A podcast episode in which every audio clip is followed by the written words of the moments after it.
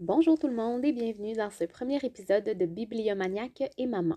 Au menu aujourd'hui, je vous parle de mes découvertes et de mes déceptions du mois côté lecture, mais je vous parle également de charge mentale et d'éducation sans euh, sexisme par rapport à deux lectures que j'ai faites ce mois-ci. Donc commençons tout de suite avec mes lectures du mois.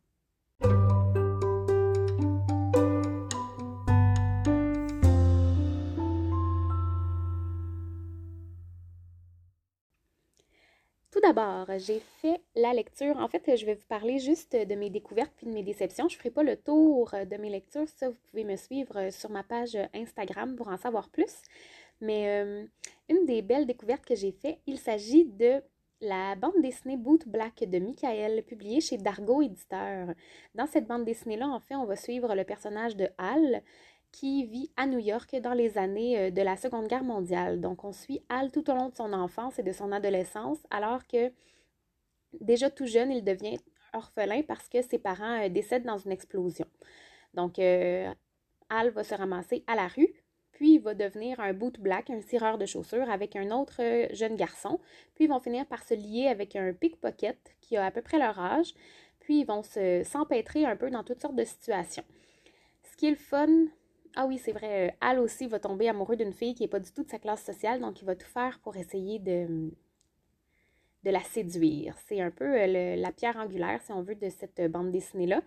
Ce qui est le fun dans cette BD-là, c'est vraiment le talent de l'artiste. En fait, Michael sait jouer avec euh, les ombres, avec la noirceur. C'est vraiment des illustrations très, très dark, mais pas dark dans le sens où euh, c'est violent. Là. C'est... Ben, en fait, oui, je dirais violent, mais violent émotionnellement. C'est vraiment des, euh, belles illustrations avec lesquelles euh, on voit qu'il joue dans la, couleur, dans la noirceur des ruelles, dans la, noirceur des émotions. Donc, c'est vraiment un travail réussi, puis ça a été une très belle découverte pour ma part.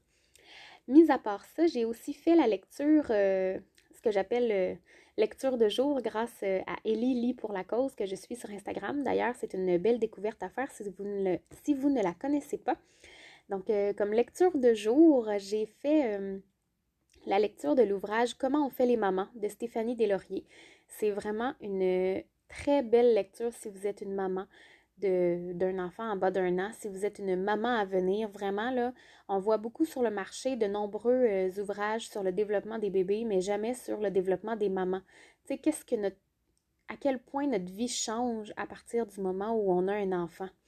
Donc, euh, ça a inspiré justement euh, mon sujet de discussion, de réflexion d'aujourd'hui, entre autres, ben, inspiré pas parce qu'elle en parle nécessairement dans son livre, mais plus parce que ça m'a fait euh, penser euh, à mon rôle de maman, puis euh, à toute la charge qui vient avec ça.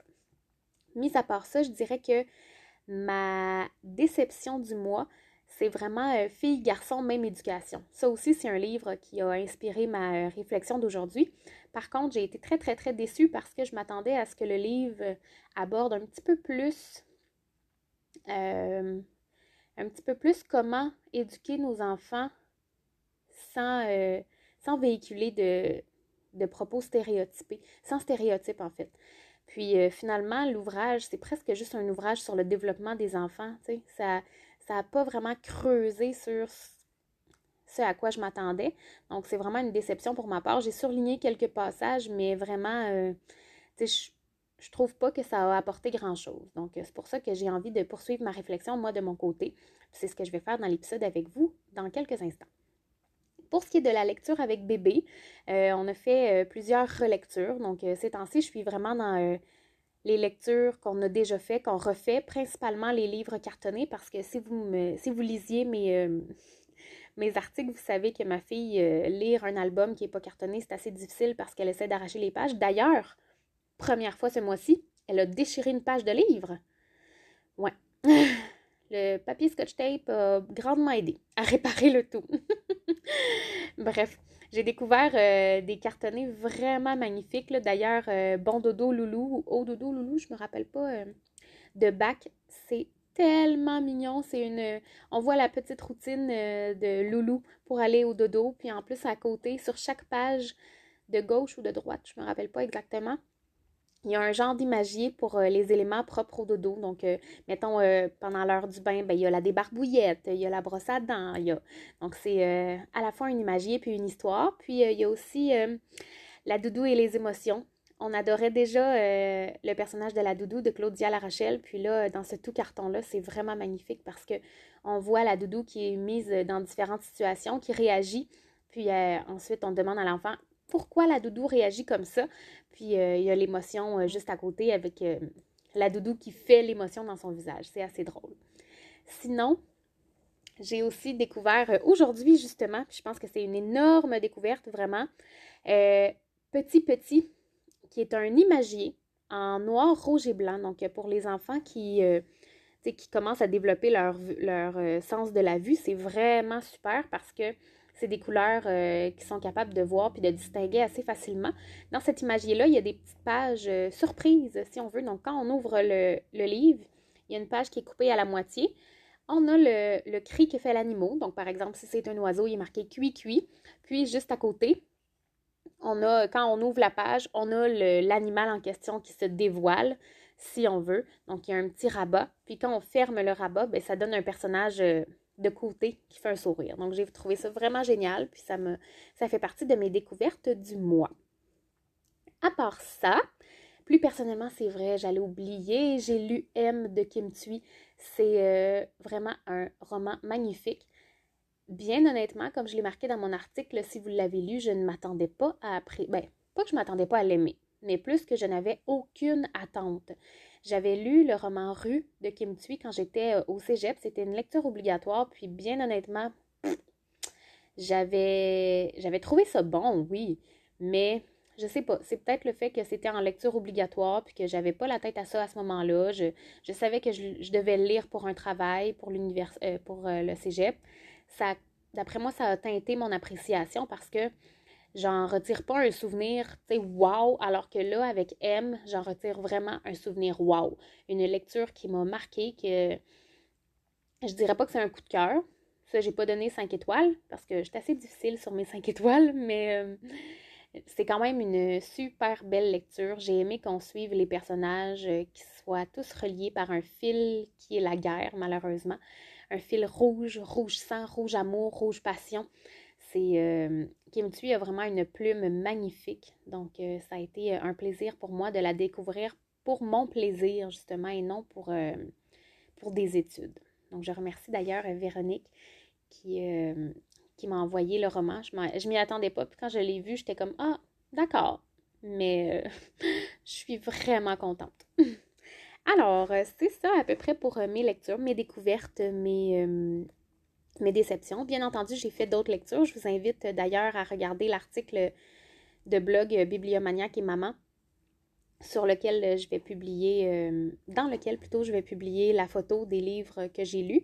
Les autres, c'est sûr que je vais en parler au courant des prochains mois sur mon blog ou sur ma page Instagram. Donc, restez à l'affût si jamais il y a des titres qui vous intéressent. Puis sinon, ben, je pourrai bien entendu répondre à toutes vos questions si jamais vous avez des commentaires.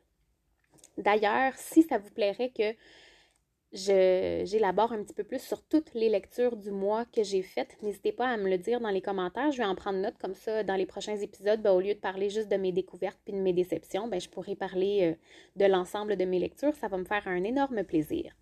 C'est le premier épisode, hein, donc euh, j'y vais euh, comme ça vient, j'improvise, puis je vais m'ajuster selon vos commentaires, selon votre appréciation dans les prochains temps. Alors, Parlons maintenant charge mentale et éducation euh, sans stéréotypes. Tout d'abord, je vais commencer tout de suite par euh, charge mentale. Je pense que c'est vraiment quelque chose qui, pas qui je dirais pas qui m'obsède, mais j'ai l'impression c'est ainsi de remarquer plusieurs éléments auxquels j'avais pas nécessairement pensé. Je pense que c'est mes lectures qui ont fait en sorte que j'ai comme allumé sur ces, euh, ces points-là. Puis je trouve ça désolant. Je pense que, ouais, désolant, rien de moins. J'ai fait des sondages sur ma page Instagram auprès de mes amis aussi afin de voir différents éléments par rapport au bébé et à la maman.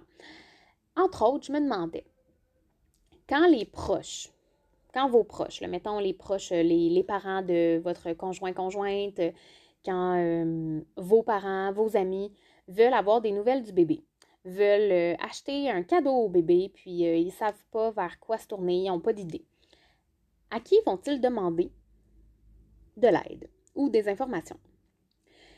Pour plusieurs, là, euh, c'est pas scientifique pendant toute mon affaire, là, sachez-le, là, je fais part de mon expérience personnelle, mais aussi de, des résultats à mon sondage, là, puis des, des commentaires que j'ai eu de mes amis. Pour plusieurs, c'est à la maman que vont euh, être posées ces questions-là. Personnellement, je trouve ça vraiment agaçant. Je comprends pas pourquoi c'est la mère qui devrait toujours donner des nouvelles du bébé. Pourquoi c'est la mère qui devrait toujours savoir quelle taille que porte le bébé? Qu'est-ce que le bébé voudrait recevoir? Ben, je dis bébé parce que là, moi, j'ai une petite fille de 9 mois, là, mais ça pourrait être un enfant aussi un petit peu plus vieux. Mais euh, pourquoi c'est la mère qui devrait savoir tout ça et qui devrait partager toujours ces informations-là? Pourquoi on ne pense pas à poser la même question au père? Pourquoi on ne pense pas à le demander juste au père? si c'est les parents du père, par exemple, pourquoi les parents du père ne passent pas par le père au lieu de passer par la mère? On dirait que c'est tellement ancré dans notre société que la maternité, que la maman est proche, elle est fusionnelle avec son enfant, ou en tout cas doit être fusionnelle avec son enfant, qu'elle sait tout à propos de lui, puis que c'est elle qui va être en mesure de répondre à toutes les questions. C'est tellement, tu sais, c'est probablement inconscient, mais c'est quand même lourd de devoir se dire, OK, là, je me suis occupée de ma fille aujourd'hui, je suis allée, euh, j'avais un rendez-vous chez le médecin, faut que j'avertisse euh, grand-papa, grand-maman du côté du chum, grand-papa, grand-maman du côté à moi, euh, faut que j'avertisse la marraine, le parrain, les amis, que, je sais pas moi, on a reçu une, qu'on est allé chez le médecin et que tout a bien été. D'accord, mais pourquoi c'est la mère qui devrait avertir tout ce monde-là? Ah, aujourd'hui, bébé a fait ses premiers pas, tiens. A percé sa première dent. Ben, il faut que j'avertisse telle personne, telle personne, telle personne, telle personne, telle personne. Puis là, si on a le malheur d'oublier une personne, ben là, c'est sûr qu'on va se le faire remettre sur le nez. Mais pourquoi? C'est déjà, on est toujours, on est déjà toujours envahi en tant que nouveau parent par, là, euh, je parle par, euh, pas, nécessairement par expérience, je veux dire, mais par observation, là, parce que là, avec la COVID, on s'entend que je n'ai pas été envahie du tout. mais euh, on est toujours, tu sais, on voit que les nouveaux parents sont envahis par les visites, par les appels. Tu sais, là, peut-être que les appels, c'est différent. la COVID n'empêche pas les gens d'appeler quand même. mais, tu sais, je veux dire, on dirait que ça, ajoute juste un petit plus à quoi il faudrait penser. Déjà qu'on doit penser à mille et une affaires, là, il faudrait penser en plus à avertir mille et une personnes. Faudrait penser à.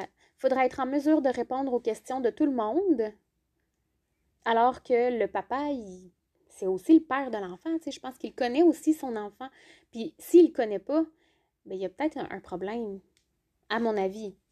C'est peut-être que il faudrait lui aussi qu'il connaisse la taille que porte bébé. Il faudrait lui aussi peut-être qu'il sache qu'est-ce que bébé peut manger puis qu'est-ce qu'il peut pas manger.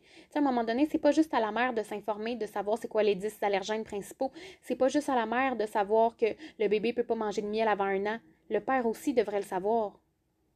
Mais ça, on dirait que c'est pas le cas.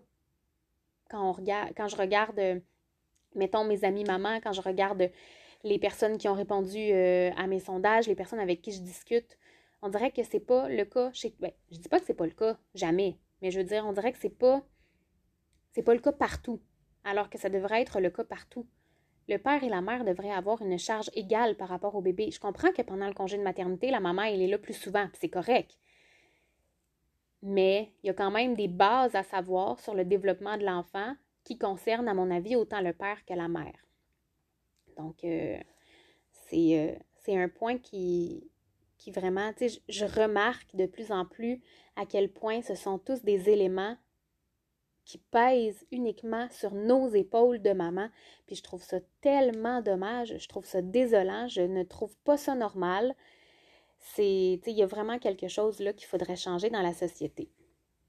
Tu sais, on pense aussi, euh, j'ai une amie aussi qui m'écrivait pour me dire, tu sais, mettons que à l'approche de ton retour au travail, tu ne trouves pas de garderie, est-ce que c'est le papa qui va quitter son emploi pour que toi, tu puisses retourner travailler?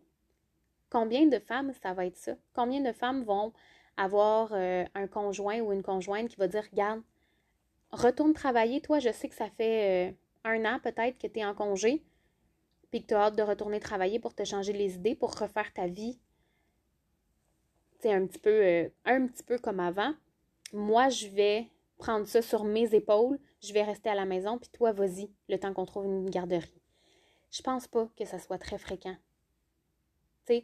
Puis même si c'est fréquent, mettons, est-ce que vos proches vont vous avoir proposé cette idée-là?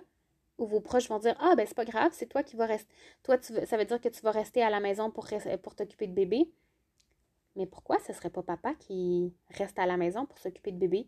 Pourquoi l'emploi de maman serait moins important que celui de papa? Pourquoi c'est comme ça dans nos têtes? Moi, c'est ça que je me demande.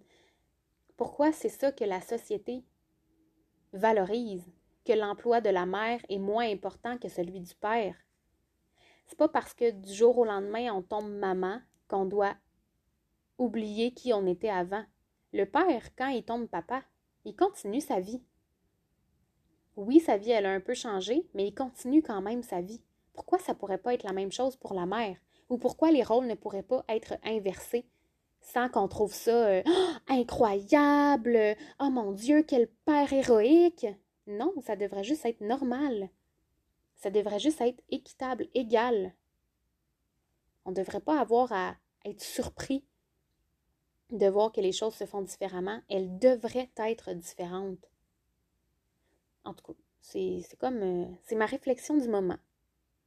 Je pense. Euh, j'ai réfléchi beaucoup là-dessus, puis j'aime beaucoup en discuter avec mon conjoint aussi parce que c'est une personne très ouverte. Bon, c'est sûr qu'il correspond à beaucoup de d'éléments dont, dont je vous ai parlé. Mais tu sais, je dis ça sans rancune, là. C'est vraiment. Euh, je pense que je pense que c'est le cas de plusieurs conjoints aussi qui le font sans malice, mais j'aime ça en discuter avec lui parce qu'il prend conscience aussi de tout ce que je lui dis, puis il réalise lui-même que ça n'a pas d'allure, puis il change euh, beaucoup de choses, puis on travaille euh, ensemble là-dessus, mais tu en tout cas, je, je, trouve ça fascinant à quel point c'est des éléments auxquels on pense, mais auxquels les mamans, c'est ça, les mamans, on pense, mais faisons changer les choses les mamans et les papas, arrangeons-nous pour que les futures générations, euh, ça soit plus équitable. Tu le papa, il peut, il est autant là pour son enfant, hein, il, est aussi important dans la vie de l'enfant que la maman. On dirait que des fois, on, oublie ce côté-là, aussi. On parle beaucoup, euh, ah, maman, euh, as-tu des nouvelles du bébé? Ah, maman, ci, ah, maman, ça, mais tu sais, faut pas oublier que le papa, il est aussi important dans la vie de son enfant.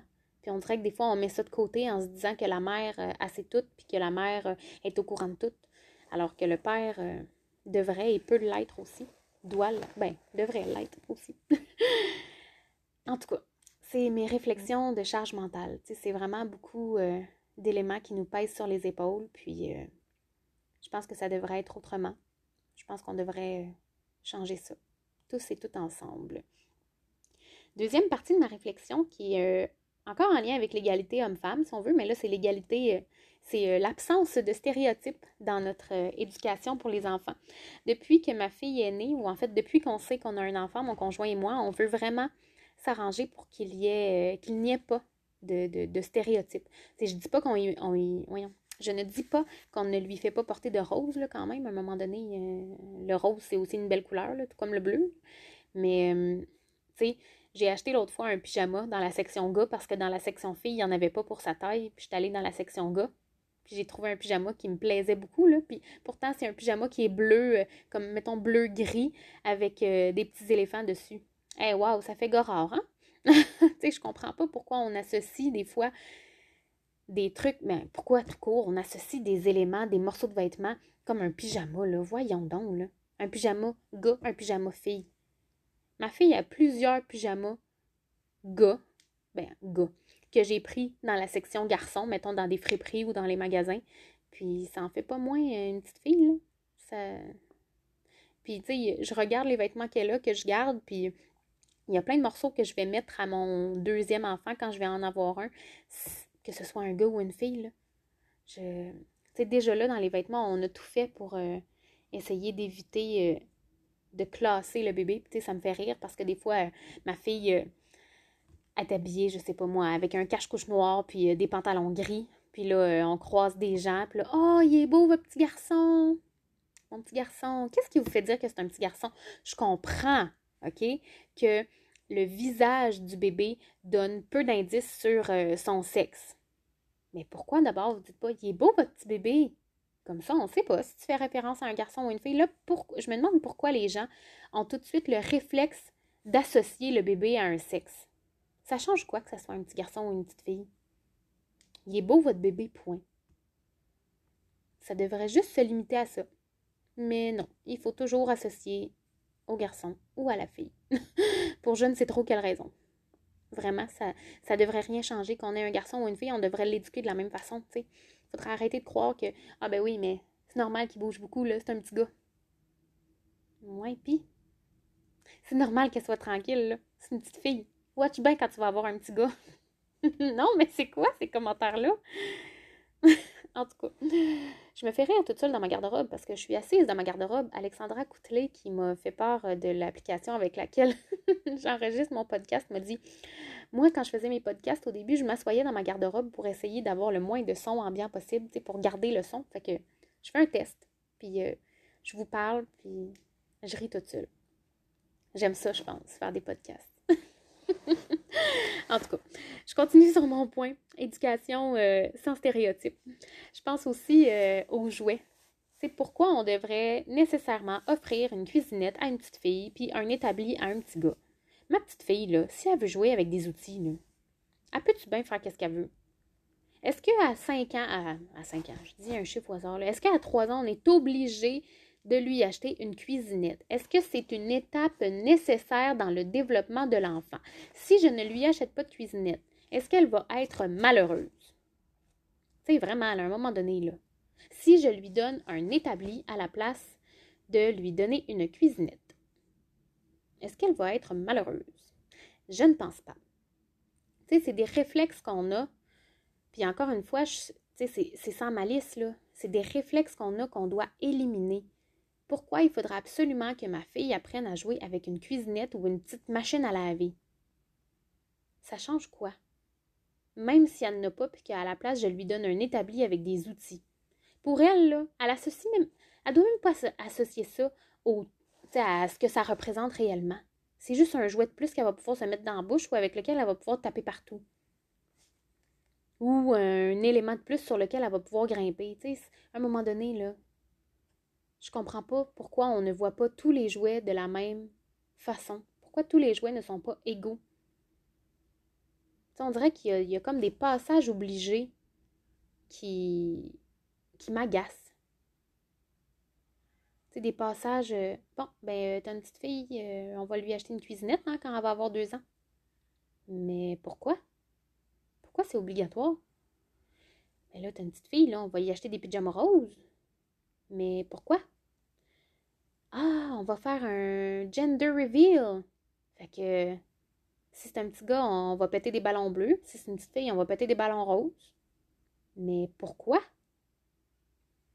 Tu sais, je trouve ça cute, là, le fait qu'on. Tu sais, les gender reveal et tout, parce que j'aimerais ça en faire un pour mon prochain enfant, au lieu de faire un shower, mais je vais essayer d'aller vers autre chose que le bleu et le rose, parce que justement, je suis tannée que ça en fait, je suis tannée. Je veux que ça change, qu'on arrête d'associer ces couleurs-là à un sexe ou à un autre. Je dis pas que je vais arrêter de faire porter du rose à ma fille, comme je vous ai dit. Mais ce que je veux dire, c'est que je m'empêcherai pas de faire porter du bleu. Parce que paraîtrait-il que le bleu, c'est pour les garçons.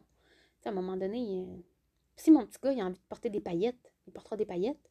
Peut-être que j'aurai pas de petit gars non plus, mais tu sais, peu importe. Je des fois, je trouve qu'on se casse la tête vraiment pour rien, qu'on essaie de faire rentrer nos enfants dans des moules alors que tout ce qu'ils veulent, c'est juste découvrir le monde. Puis nous, on leur empêche de découvrir le monde intuitivement. si on, les laisse aller vers leur intuition, qu'est-ce qui les appelle? Moi, c'est ça que j'ai envie de vérifier. Qu'est-ce qui appelle ma fille? On est déjà tellement en train de les contrôler, ce qui est un peu normal. À un moment donné, on est, leur, on est leurs parents, là.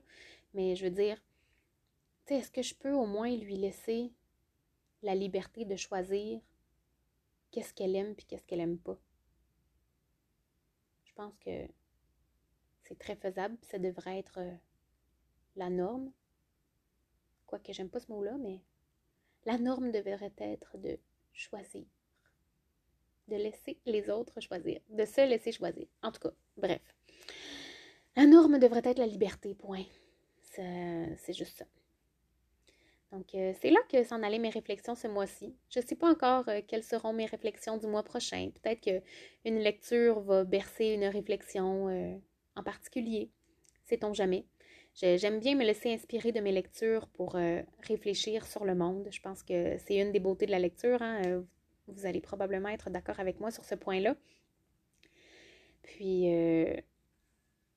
allons savoir. Sur ce, je vous dis merci de votre écoute. N'hésitez pas à me laisser vos commentaires par rapport euh, à mes réflexions du mois, par rapport à mes lectures. N'hésitez pas à me poser vos questions, à me donner vos suggestions aussi pour les prochains épisodes. Comme je vous ai dit, c'est le premier épisode que j'enregistre. Je ne sais pas ce que ça donne, je ne sais pas ce que ça va donner. Je ne sais pas euh, comment vous allez euh, l'apprécier ou pas. Peut-être que vous n'allez pas aimer ça non plus.